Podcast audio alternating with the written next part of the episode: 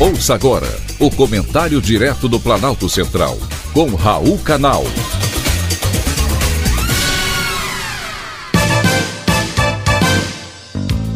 Queridos ouvintes e atentos escutantes, assuntos de hoje: armas do bem.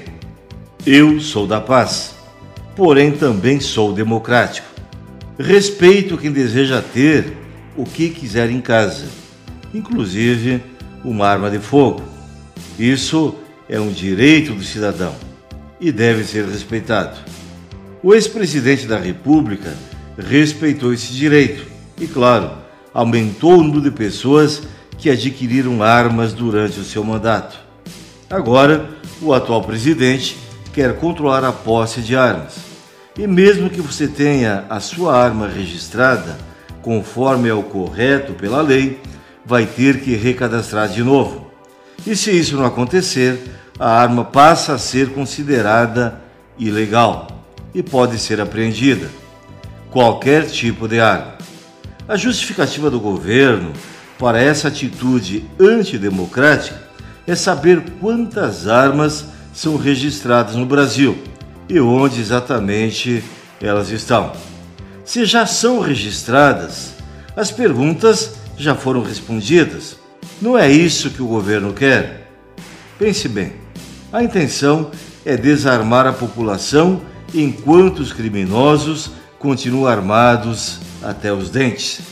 Armados e protegidos desde que o Supremo Tribunal Federal proibiu a realização de operações policiais em favelas do Rio de Janeiro.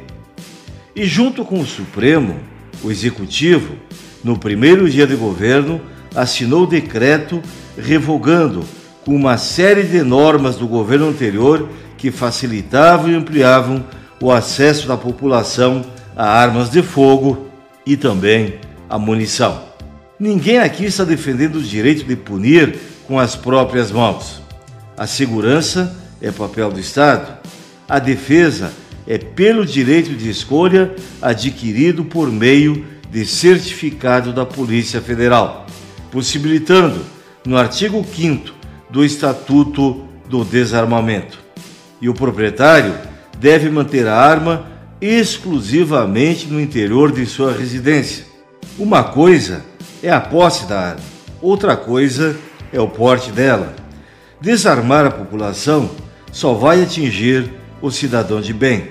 O bandido continuará andando armado e praticando crimes para tomar uma cervejinha e comer uma picanha.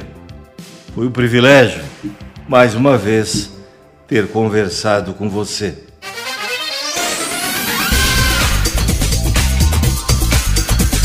Acabamos de apresentar o Comentário Direto do Planalto Central, com Raul Canal.